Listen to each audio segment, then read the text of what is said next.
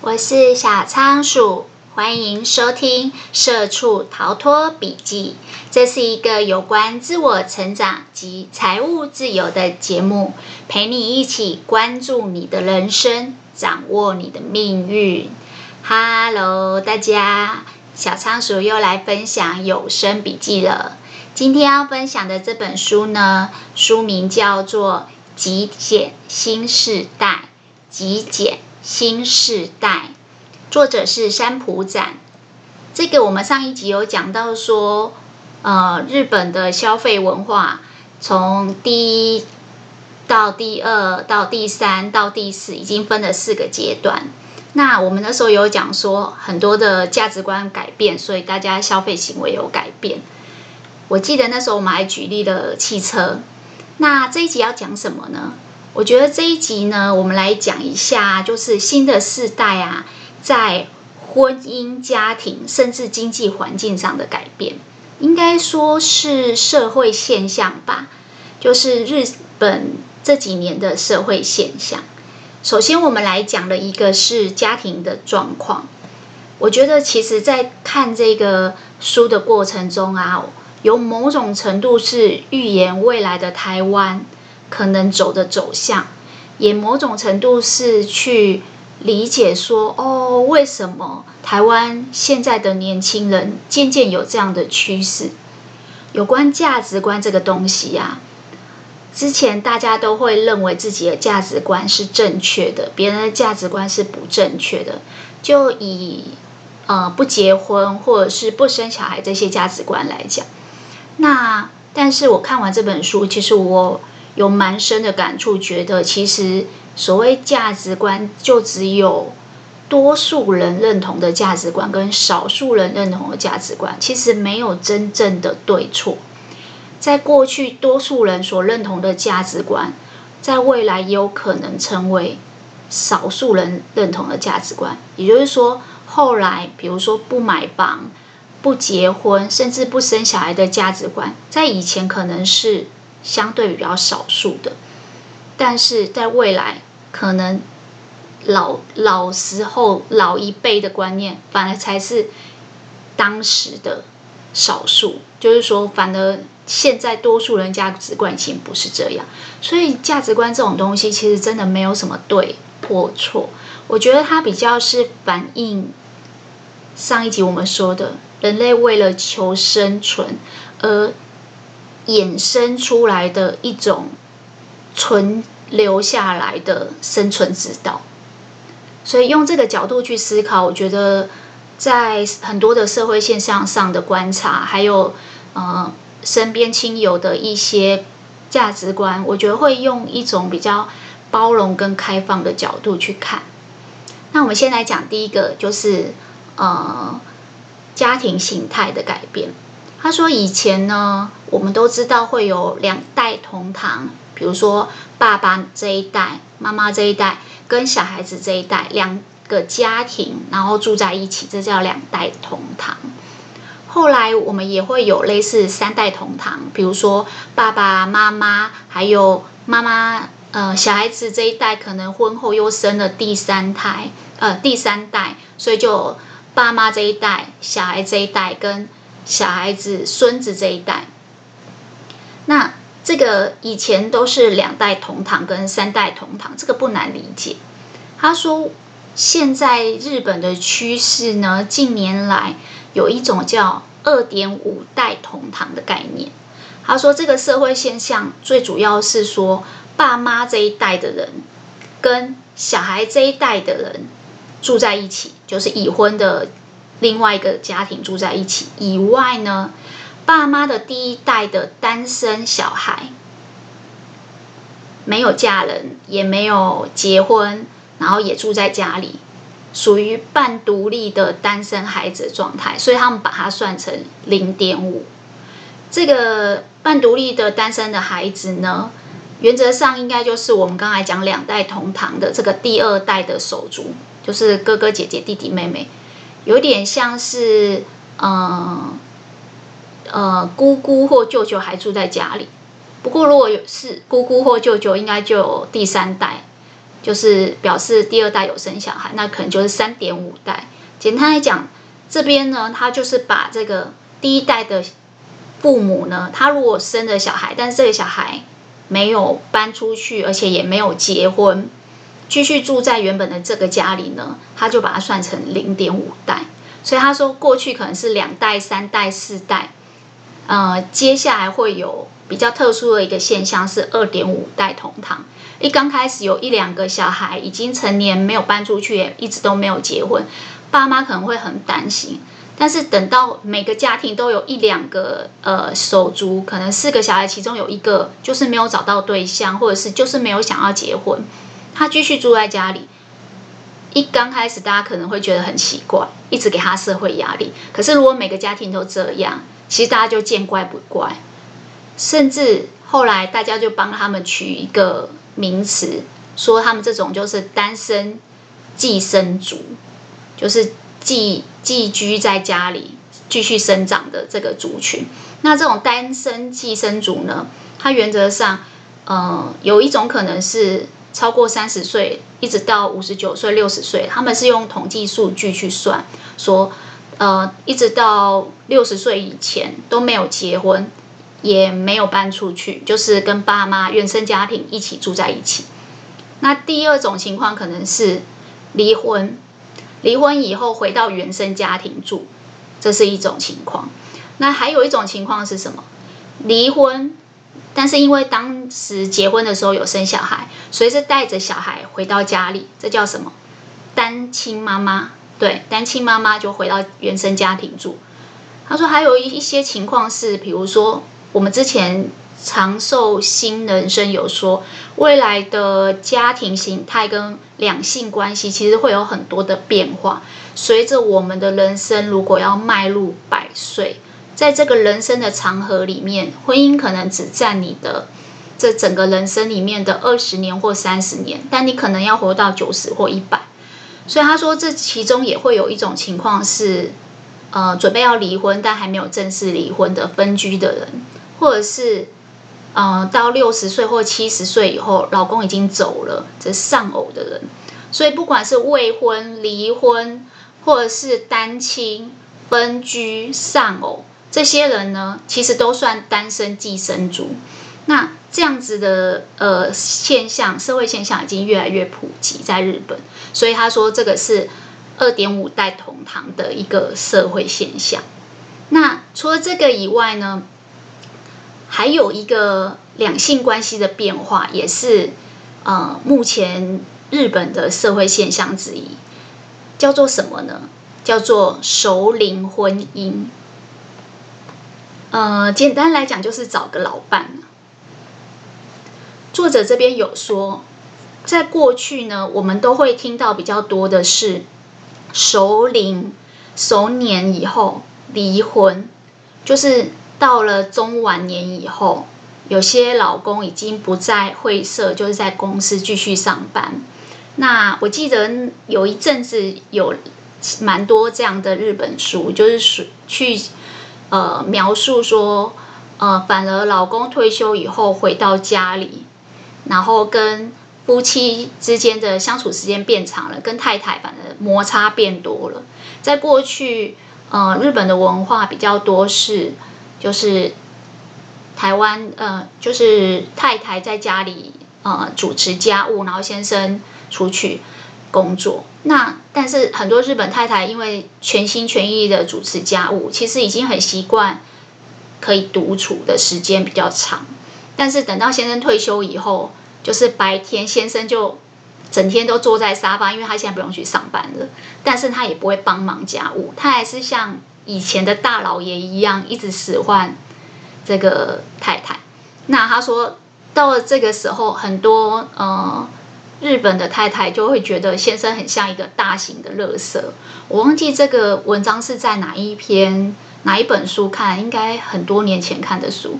那个年代真的，他说，呃，日本十几年前真的有一阵子流行一个社会现象，就是中晚年以后首领离婚。但这本书的作者也有提到说，以前是流行首领离婚，但最近又不一样了。最近日本的社会现象是首领婚姻，简单来讲，就是中年了还要再结婚。那其实，在台湾也会有类似的现象，就是我们的呃中年人口也是会再婚，如果前面有一段婚姻。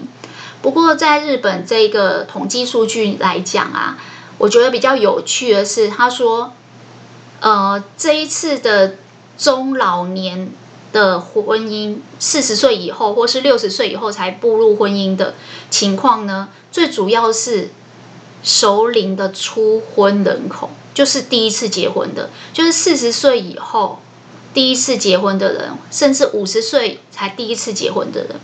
他说这个是为什么呢？他说在中年呢，还未婚的人数在日本的呃比例是升高的，有可能是因为求学很忙碌、很竞争，然后求职的时候为了事业打拼，所以就错过了适婚年龄。有可能是有些人是离婚，那因为经济的变化，有句话叫“贫穷夫妻百事哀”，有些人真的在亚洲金融风暴还有日本经济泡沫以后，就是面临妻离子子散的状况。因为其实就像我刚才讲的，早期的日本文化其实蛮依赖的就是先生这个顶梁柱去外面工作。那一旦遇到景气不佳，公司裁撤人人员的时候，假设中年失业，那这个有时候就会有贫穷夫妻百事哀的状况。再来一个就是丧偶的人数，我想这个很容易理解，就是跟我刚才讲的百岁人生一样，就是随着我们人生的时间长和拉长以后，其实在中间不管是意外或是健康因素的变数就会变大，所以丧偶的人数也变多。那不管是未婚、离婚或丧偶的人数变多，也推升了超过四十岁以上中晚年的婚姻，就是熟年的婚姻变多。除了我刚才讲的熟年初婚以外，当然也有熟年再婚，就是已经有一点年纪了，但是可能离过婚或是太太已经离开了。那为什么会这样呢？他说，因为你他们有一个调查。有发现，一个有配偶的先生，一个有配偶的太太，和另外一个没有配偶的先生或太太，他们在人际相处跟幸福程度上，还是有配偶的居多。而这里面呢，最明显的是对男生的影响，就是男生的呃幸福度比较上，如果男生相对比较宅。或是呃个性比较没有那么外向，那如果家里又没有太太的时候，可能会家里的气氛就没有那么好，所以他说那个家庭的幸福程度就会没有那么高，以至于晚婚里面呢，男生的比例也是在这几年是一个巅峰。我觉得看到这里，突然就是让我觉得要。像之前小仓鼠说的，阅读就是为了让你开拓一个新的视野，然后站在巨人的肩膀上，看看外面的世界发生了什么变化。倘若我们台湾跟日本一样，未来都会迈入高龄化，不管你结婚没结婚，我觉得在价值观跟心态上要都要有所调整。就是不要觉得说结婚一定是要在三十三十五岁以前达成，过了生育年龄就不会想要结婚，不是？记不记得之前小仓鼠讲《长寿新人生》那本书的时候，我有讲到有关人际关系最一开始的起源。人际关系“关系”这两个字呢，所有一开始的起源都是来自于。关爱这两个字，关爱就是我们人天生就有一个天性，我们需要爱人，我们需要去付出，对别人奉献爱，我们也需要也渴望得到爱的感觉，所以会有这种关爱的需求，就会去建立关系。如果人生要活到九十岁，你真的觉得？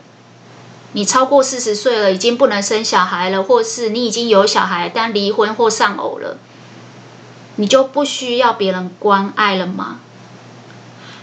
当然不是这样。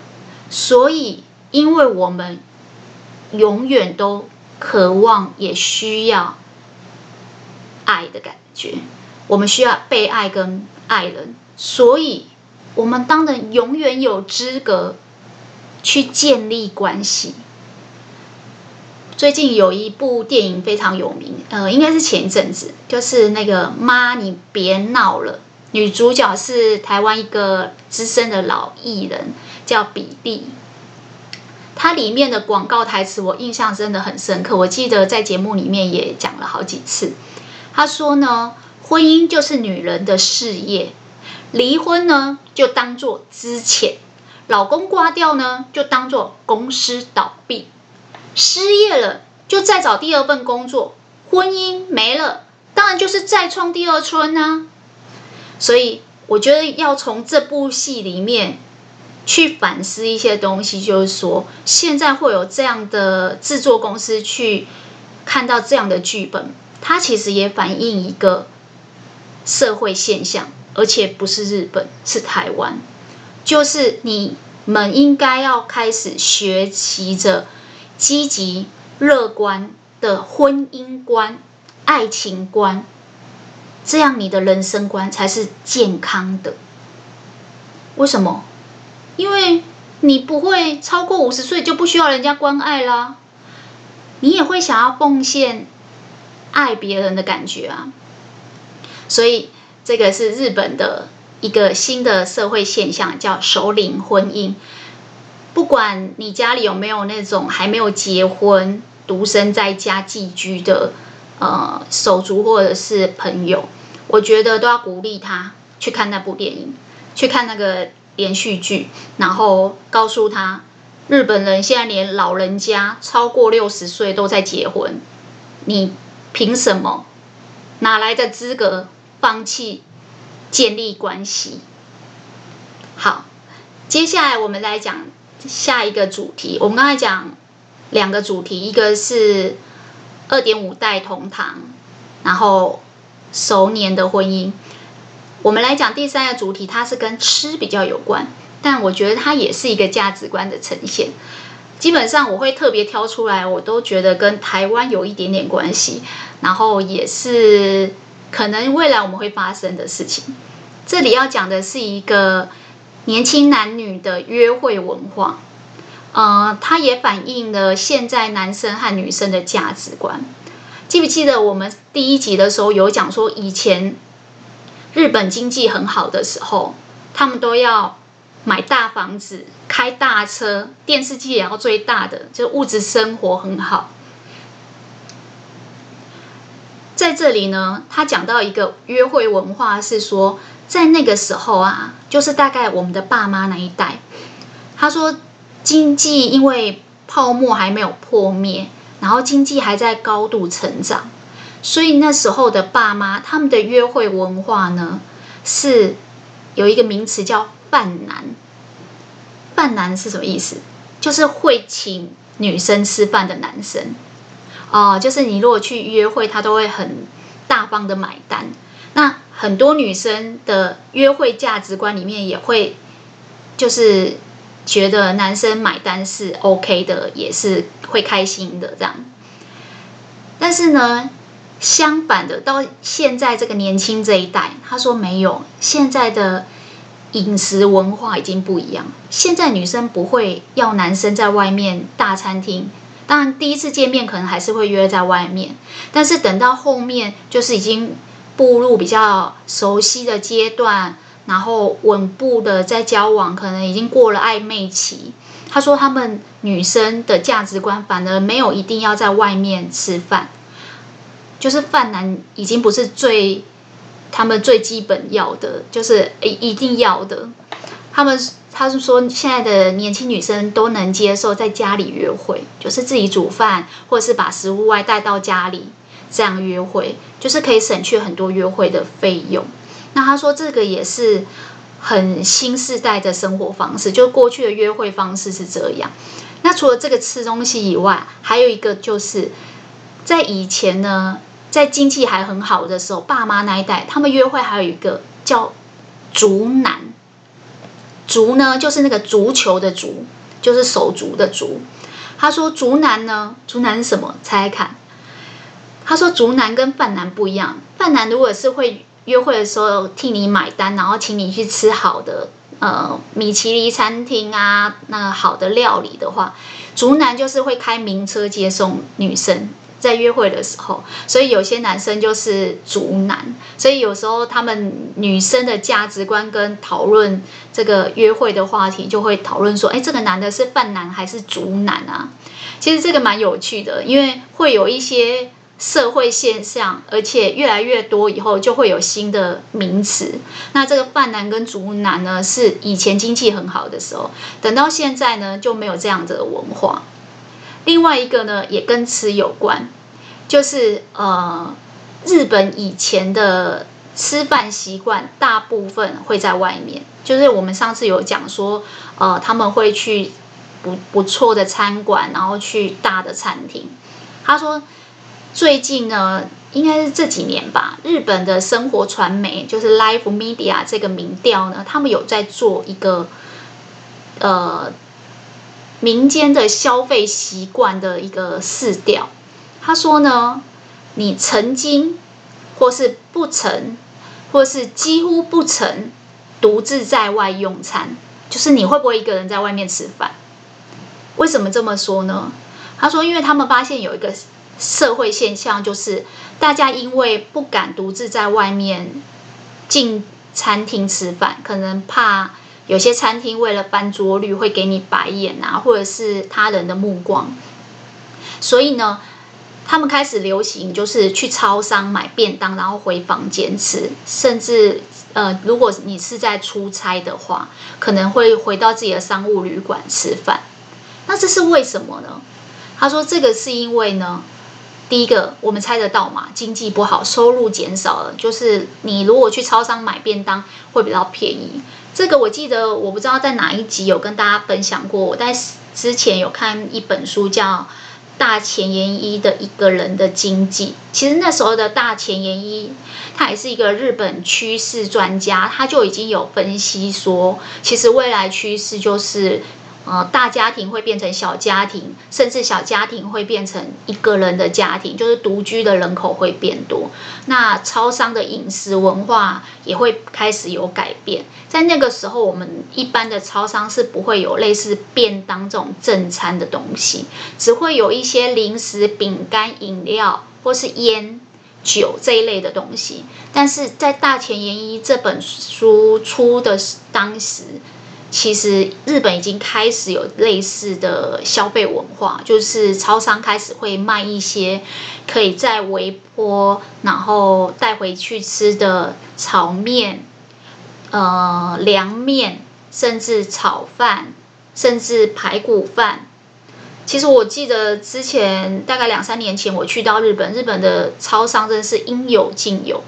那个便当真是目不暇给，那个蛋包饭、咖喱饭、排骨什么都有，甚至还有卖那个关东煮，然后呃薯条是不是忘记了？反正很多东西，我就觉得他们的超商基本上已经是一个小的呃食物合作社，就是贩卖部这样。那当然，因为超商食物也会比较便宜一点，所以第一个原因就是因为收入减少。第二个原因是习惯。怎么说呢？我觉得这个也蛮有趣。哦那天也有问我先生说他有没有这个状况。他说，因为年轻世代呢，他们在求学时代就离开家里去住外面的人变少了。然后反而甚至有些人是一直到出社会都还住在家里。我们刚才有讲嘛，单身寄生族。那像这个情况呢，跟以前就不一样。在景气很好的时候，有些年轻的学生可能在求学时期就会被送到外地，甚至出国留学。所以他们其实从小就离家，然后在外求学求职的人很多，所以他们会很习惯说在外面用餐没什么。但他说这一代呢不太一样，甚至很多人到三十岁都还不太敢独自在外面的餐厅用餐。哦，这个很特别。那这个其实也是一种生活饮食习惯，就是你可能住在家里已经很久了，你习惯跟家里的人一起用餐。如果爸妈今天晚上刚好有应酬，不会在家，你宁可去超商买食物回家吃，你也不会一个人去外面的餐厅。第一个很贵嘛，第二个很很奇怪，不习惯这样。第三个呢，小仓鼠把它归类为自尊心。第三个原因就是自尊心的问题。为什么这么说呢？他说有很多的人呢，其实是不想被看到他一个人吃饭，因为怕被看到的，比如说熟识的朋友或同事看到你一个人在员工餐厅吃饭，或者是在外面的餐厅吃饭，刚好遇到其他熟的人的时候，他说会配怕被当成是没有朋友的人。就是社交有点问题的人，所以呢，之前有一个很流行的是的话题叫厕所饭，就是这些人他可能在公司上班，中午吃饭时间，他会带他的便当，然后去厕所吃，他宁可在躲在厕所吃饭，而不在员工餐厅吃饭。那我觉得这个其实。这个社会现象其实反映了很多事情啦，但最主要还是一个自尊心跟他人目光的问题。为什么呢？之前日本有一个词叫做“一个人吃饭”，一个人用餐，他们形容这叫“孤食”，孤单的孤，就是一个人就等于是孤单的，所以一个人吃饭，他们就有这个名词叫“孤食”。或是叫个食，个人的个，就表示这个人一个人吃这样子。那其实也反映一种他人投射的设定目光啊。那有些人自尊心强，他就会觉得，那如果是这样，呃，我就不要在外面吃。所以他说，除了去超商买回家吃以外，有些人会去选择一些美式的素食店，因为那种美式的素食店。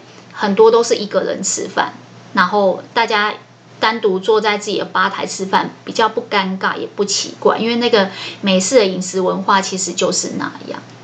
其实，在讲这一段的时候，我有跟我先生讨论说，呃，你在国外也会这样吗？因为他也是很年轻的时候就外出去求学跟工作。他说，其实他还好，不会有这个状况。我跟他说，我大概在。呃，年轻刚出社会的那几年会有这样的状况。虽然我在外面租房子，可是如果我一个人在，比如说小小吃摊吃东西的时候，可能我吃我的晚餐，呃，吃一碗面，然后吃一个小菜。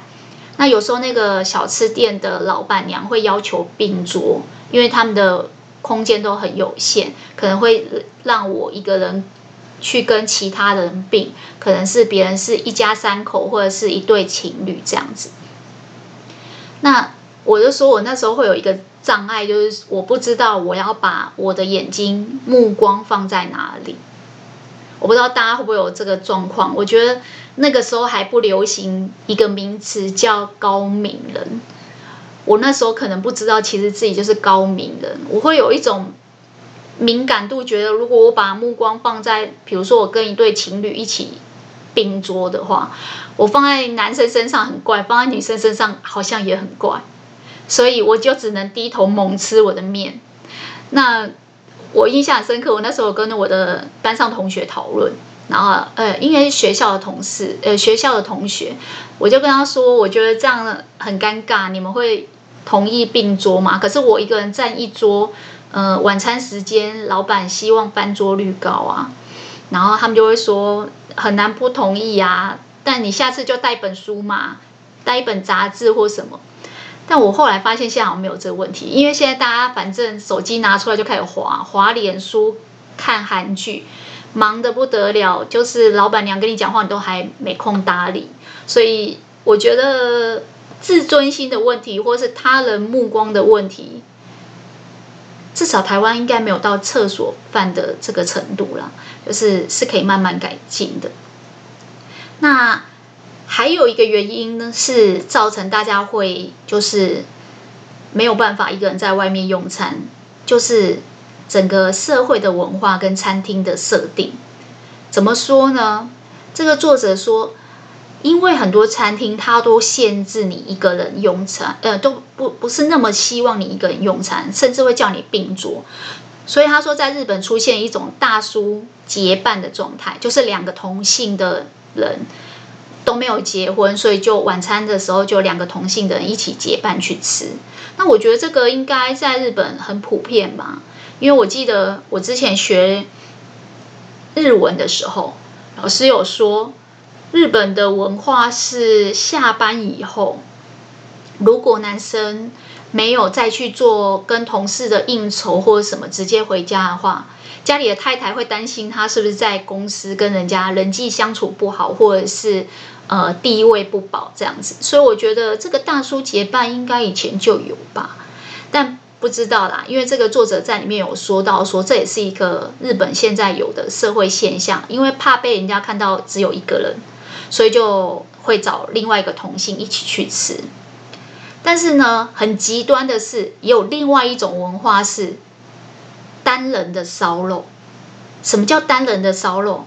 就是我们大家听到烧肉。餐厅啊，就会想到那个餐厅的氛围是很热闹，然后呃，大家一起一群人聊天聚餐的地方，然后可能你就是边喝生啤酒边吃烤肉边聊天，然后通常是同事的聚餐或者是亲友的聚餐。前阵子我才跟我妈妈还有我爸爸、妹妹还有我先生一大群去一个林森北路的呃烧肉店，我觉得那个。气氛也非常好，就是虽然很吵闹，然后呃那个都听不到彼此的声音，但是就是你可以感觉到那种热闹的气氛。其实之前因为疫情的关系，台湾已经呃冷清了一段时间。那我觉得那一间餐厅的气氛就做得很好，而且它还有做桌边服务，所以那个肉都不会被我们自己乱烤，就烤焦了。那你看哦，以前大家吃烧肉就是要这样子啊，喝酒聊天啊，边吃饭啊。但他说现在日本呢，甚至就出现了那种单人的烧肉，你一个人去用餐。其实我记得台湾好像也有一个日式品牌叫烧肉 like，也是这样，就是你可以一个人，然后他有做那个很小很小的，大概一本书的大小的一个烤炉。然后它的所有的什么餐具什么都在你自己的位置上，你不需要跟别人共用。那你跟别人之间是有隔板的。我觉得日本人其实非常的细心跟敏锐。我觉得日本人应该全部都是高敏人。他我记得我之前去日本，呃，就是旅游的时候，那因为我之前有时候去旅游是一个人，那我去一间餐厅。如果那次我没有记错的话，那次应该是我先生从其他的国家出差完以后要飞到东京跟我会合。那因为我之前非常常去日本，一年大概会去个四到五次，所以我对日本非常熟，尤其是新宿涩谷，我几乎可以画出地图的程度，就是可以画逛街地图。所以我那时候都很常，就是去应完我就自己去吃饭。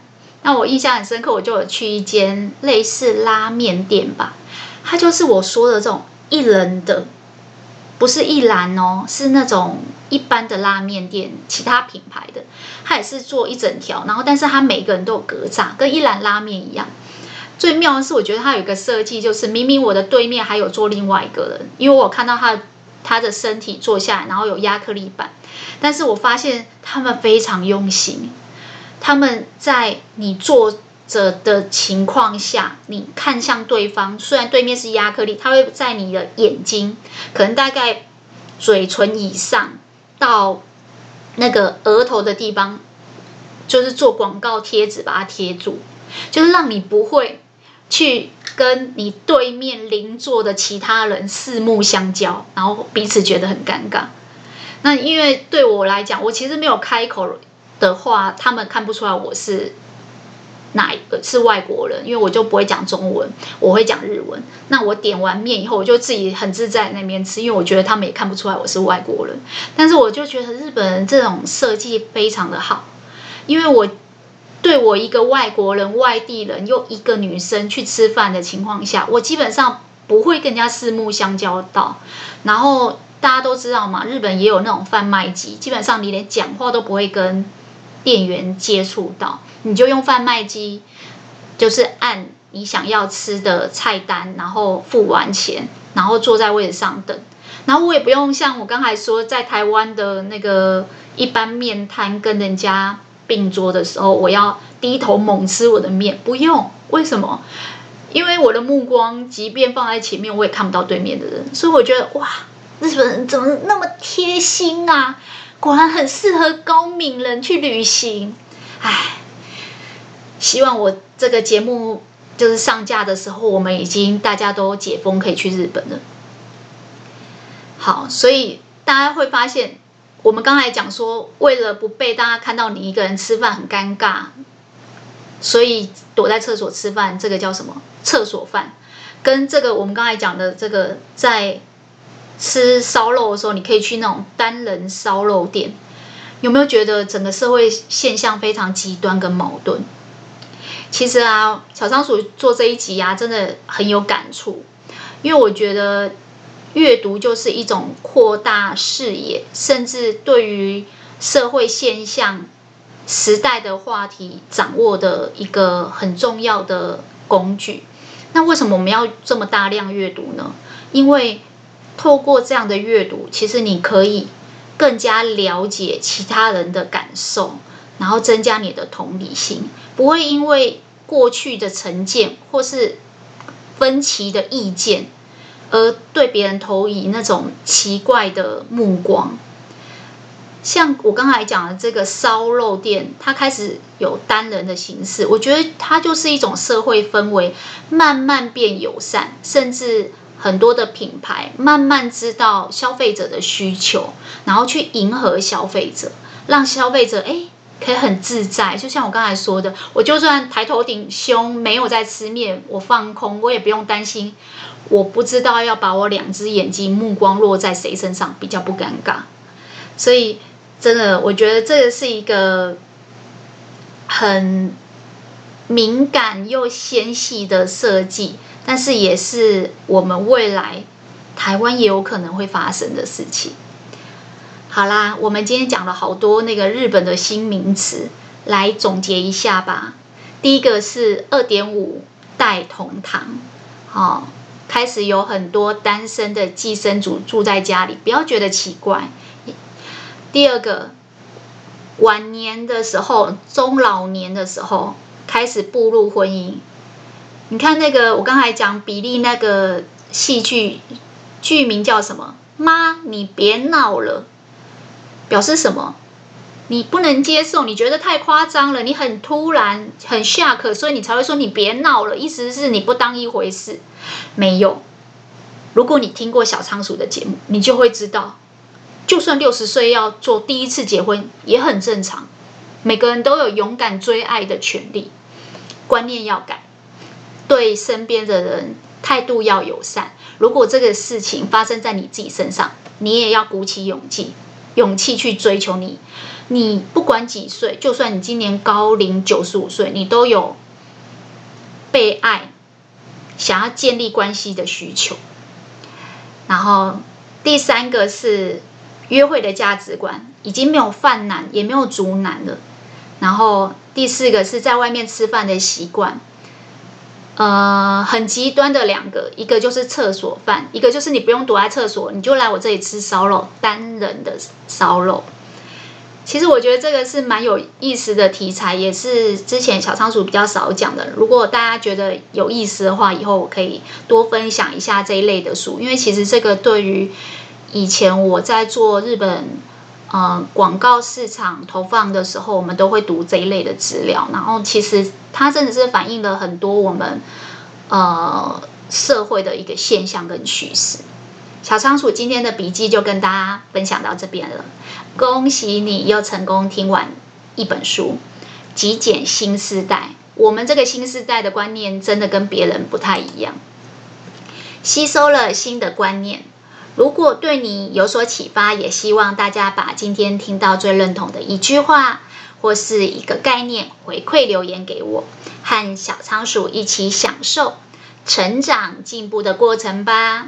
小仓鼠会持续创作扎实的节目内容，分享更丰富的笔记给大家。那我们下次空中再见喽，拜拜。